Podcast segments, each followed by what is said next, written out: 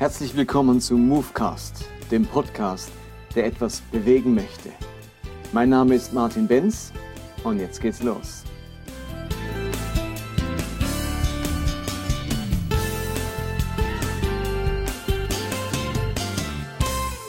Ich habe mich entschlossen, diesen Podcast wirklich ungefähr bei 15 Minuten zu belassen. Und ich denke, das ist eben eine Zeit und eine Länge, die kann ich einbauen in meinen Alltag. Da finde ich vielleicht morgens beim Fertigmachen im Bad die Zeit dafür. Oder auf dem Weg zur Arbeit, da habe ich diese Viertelstunde. Wenn es eine Stunde ginge, ist es ganz schwierig, das im Alltag einzubauen. Da muss ich es aufteilen, weiß nicht mehr genau, wo ich war. Ähm, und zum anderen denke ich mir, dass ich lieber einen Kerngedanken bringe, den man sich merken kann, als fünf Kerngedanken, die mir dann doch wieder verloren gehen und ich sie vergesse. Letzten Letzte Woche ging es darum, wie sich unser Gottesbild verändern muss. Denn wir sind seit Wochen mit dem Thema beschäftigt, wie muss ich mein Glaube verändern, dass ich mich wieder wohl und zu Hause fühle in diesem Glauben, dass ich alt werden kann mit diesem Glaube, dass ich diesen Glaube als authentisch empfinde, dass ich ihn selbst attraktiv finde und andere dazu einladen möchte.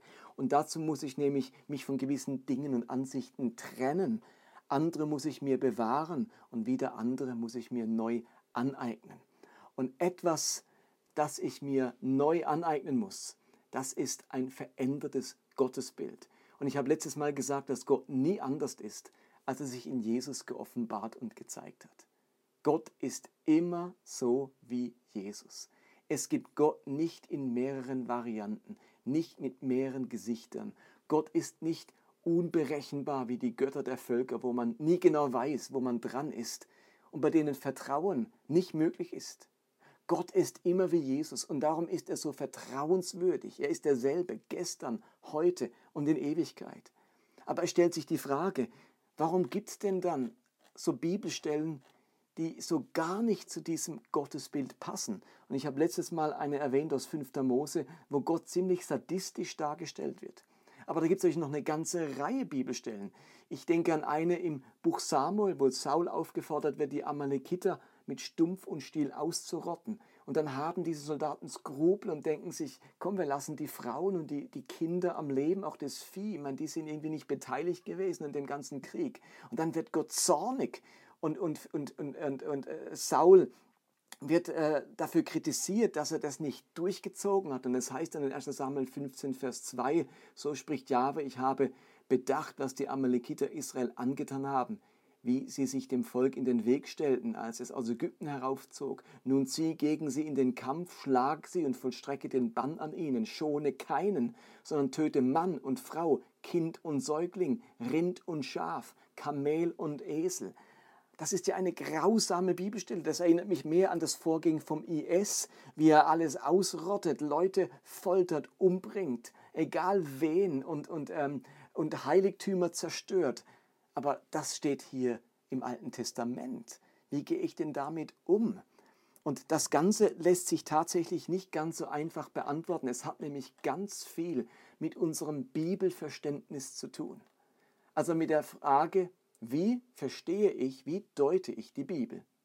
Wissenschaftlich nennt man das Hermeneutik. Das ist die Wissenschaft von der Auslegung und Deutung biblischer Texte. Und an diesem Bibelverständnis hängt ganz viel. Eben auch die Entwicklung unseres Glaubens. Ganz viele Spannungen zwischen dem, was ich glauben soll und dem, was ich ehrlich gesagt glauben kann, wird durch dieses Bibelverständnis erzeugt das klassische Bibelverständnis, das man so in evangelikalen Kreisen antrifft, das nimmt eben alles in der Bibel gleich wichtig. Da ist alles gleich bedeutsam. Die Bibel ist ein flaches Buch, da rat nichts heraus. Da steht alles parallel nebeneinander. Ein Block.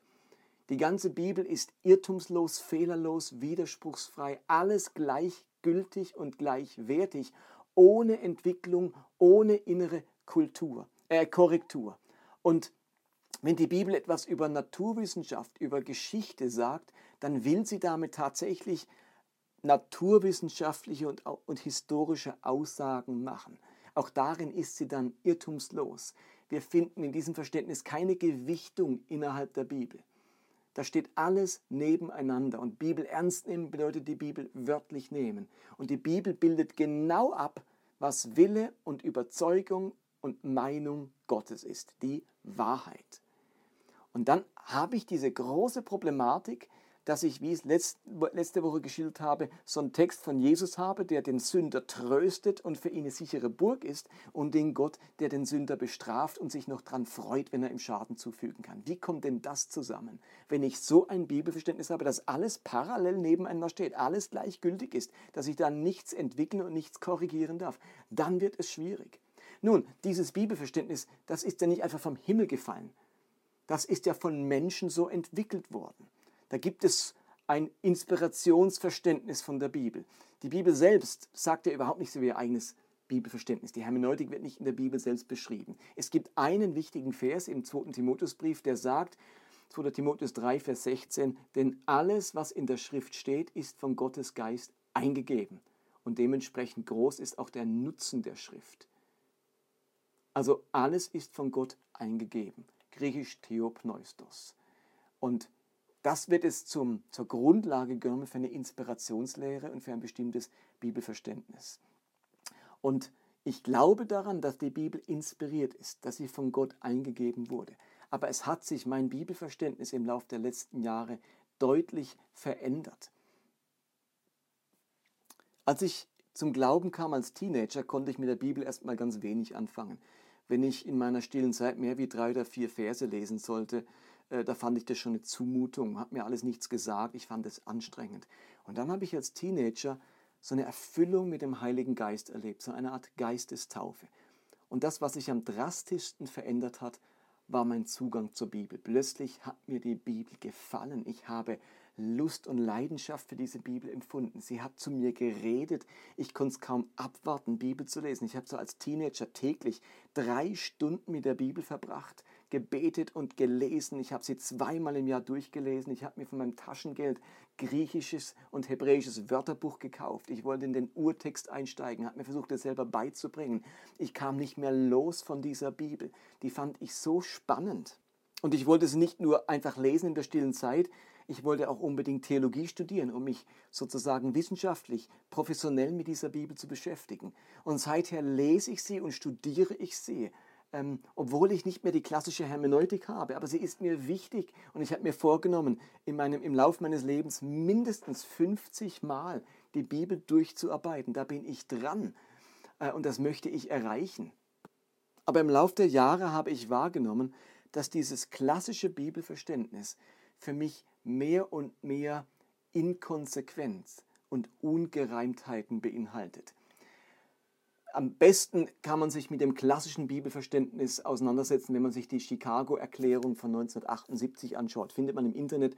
Dort wird diese Inspirationslehre ganz deutlich in Worte gefasst, in einzelne Sätze. Aber ich habe mich davon ähm, Schritt für Schritt entfernt und merke, so kann ich an die Bibel nicht rangehen. Die Inkonsequenz ist mir äh, an verschiedenen Beispielen begegnet und aufgefallen. Zum Beispiel kenne ich jemanden, der wollte eine geschiedene Frau heiraten. Und dann wurde ihm von entsprechenden Leuten ein Vers vermittelt aus Matthäus 5, Vers 32, wo eben steht, wer eine geschiedene Frau heiratet, der begeht Ehebruch. Sie haben also diesen Vers ganz ernst und wörtlich genommen und diesem lieben Bruder mitgeteilt, wenn du jetzt diese geschiedene Frau heiratest, dann begehst du Ehebruch. Tut mir leid, aber so steht's in der Bibel, kann ich ja nichts machen. Das Problem ist, dass nur zwei Verse vorher Jesus etwas sagt, das die gleichen Leute überhaupt nicht so ernst und wörtlich nehmen. In Vers 30 heißt es nämlich, und wenn dich deine rechte Hand zum Bösen verführt, so hack sie ab und wirf sie weg. Es ist besser verstümmelt zu sein, als unversehrt in die Hölle geworfen zu werden. Jeder von uns sündigt auch mit seinen Händen, aber ich kenne keinen, der sich jetzt selbst verstümmelt hat. Mit welchem Recht wird in Vers 30 allegorisch genommen und Vers 32 wörtlich. Wo sind denn die Fußnoten in der Bibel, die sagen, das ist wörtlich zu nehmen, das ist allegorisch, bildlich zu nehmen, das ist noch gültig, das ist nicht gültig, daran halten wir uns, das hat sich überholt, das ist, das ist historisch, das ist nicht historisch, das ist naturwissenschaftlich gemeint, das nicht. Wo sind denn diese Fußnoten? Die stehen ja alle nicht da, das sind doch alles persönliche, ziemlich willkürliche Entscheidungen. Und bei diesem alten Bibelmodell, da wird so getan, als wird alles wörtlich genommen, alles ernst genommen. Die Bibel ist die Bibel, da gibt es nichts dran zu rütteln und so weiter. Nur, wenn ich dann die einzelnen Verse mal anschaue, einzelne Passagen, dann merke ich, ja, die werden ja gar nicht wörtlich genommen. Die sind ja irgendwie vom Tisch gefallen. Die werden gar nicht ernst genommen. Also, die ist für mich überhaupt nicht konsequent. Ein anderes Beispiel ist die ganze Sexualmoral. Da gibt es einzelne Verse, die werden ganz intensiv herangezogen, um Sexualmoral zu entwickeln. Da gibt es die paar wenigen Verse über Homosexualität, die werden dann ganz wörtlich genommen und dieses Verhalten wird verurteilt. Und mir geht es überhaupt nicht darum, ob, ob Homosexualität richtig oder falsch ist. Ich will nur deutlich machen, wie willkürlich vorgegangen wird. Also diese Verse werden wörtlich genommen, von denen leitet man Sexualmoral ab. Aber die vielen, vielen anderen Verse, in der Sexualmoral, biblische Sexualmoral im Alten Testament beschrieben wird, die werden nicht herangezogen für die Entwicklung von Sexualmoral. Also wenn in 5. Mose 22 beschrieben wird, dass wenn ein Mädchen vergewaltigt wird, es seinen Vergewaltiger heiraten muss und sich nie von ihm trennen darf, dann frage ich mich, nehmen dann das die lieben Leute auch ernst für ihre Sexualmoral? Oder wenn in 3. Mose 20 geschrieben wird, dass wenn ein Mann äh, mit seiner Frau schläft während ihrer monatlichen Blutung, beide aus dem Volk ausgerottet werden müssen, ist das auch maßgebend für unsere Sexualmoral. Und wenn bei Noah geschildert wird, dass sein Sohn ähm, verflucht wird, weil er Noah nackt gesehen hat, ist das auch unsere Sexualmoral, dass wenn wir unsere Eltern nackt sehen, dass das so eine Schande ist, dass ein Fluch auf uns kommt. Also all diese Verse spielen ja eigentlich keine Rolle für unsere Sexualmoral. Andere spielen wieder eine Rolle. Ich finde dahinter kein System, das ist für mich Willkür. Mit so einer Bibelhaltung äh, kann ich nicht leben. Ich muss irgendwie andere Prinzipien haben und nach denen habe ich mich auf die Suche gemacht.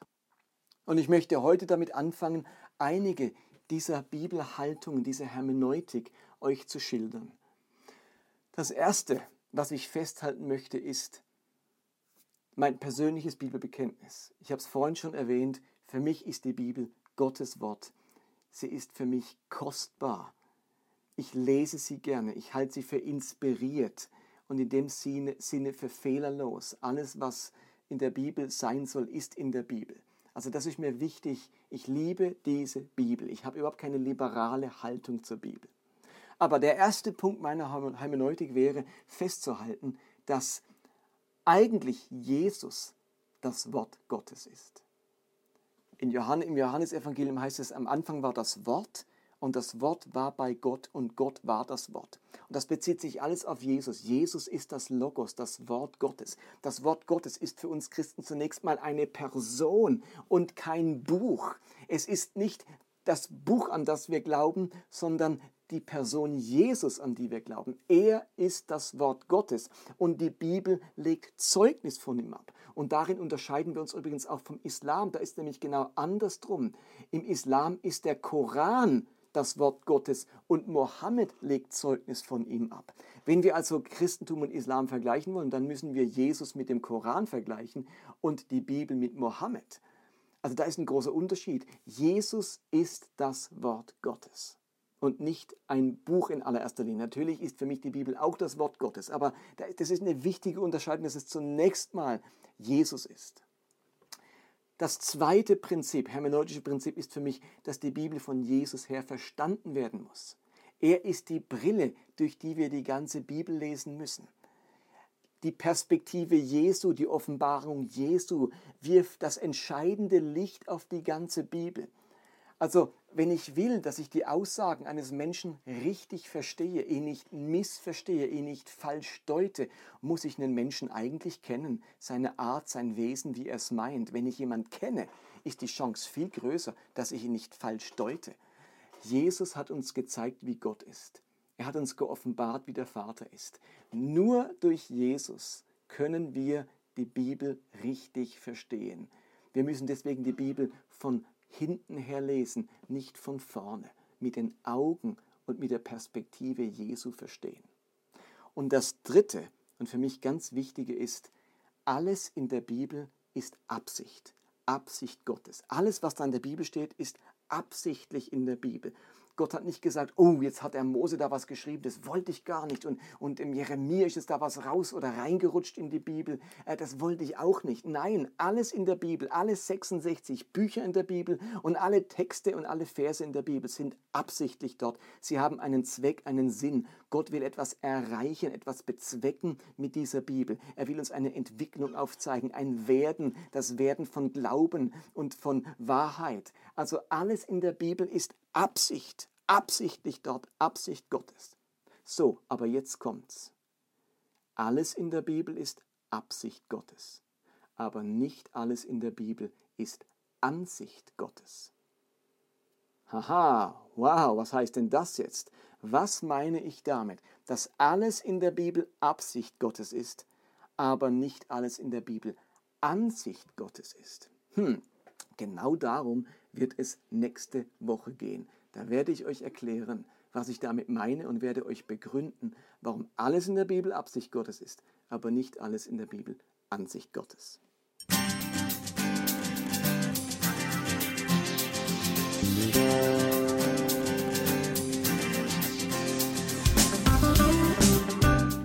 Das war Movecast für heute. Ich hoffe, dass es etwas bewegt in eurem Leben und in eurem Glauben. Ich würde mich freuen, wenn ihr mir Feedback gebt oder Kommentare hinterlasst, entweder auf Facebook oder direkt auf der Webseite des Podcasts. Und die lautet movecast.podbean.com. Ansonsten würde ich mich freuen, wenn ihr diesen Podcast teilt auf den sozialen Medien, auf Facebook oder Twitter oder Instagram oder wenn ihr ihn abonniert, entweder bei Podbean selbst oder bei iTunes. Ansonsten hoffe ich, dass wir uns nächste Woche wieder hören. Bis dann, bye bye.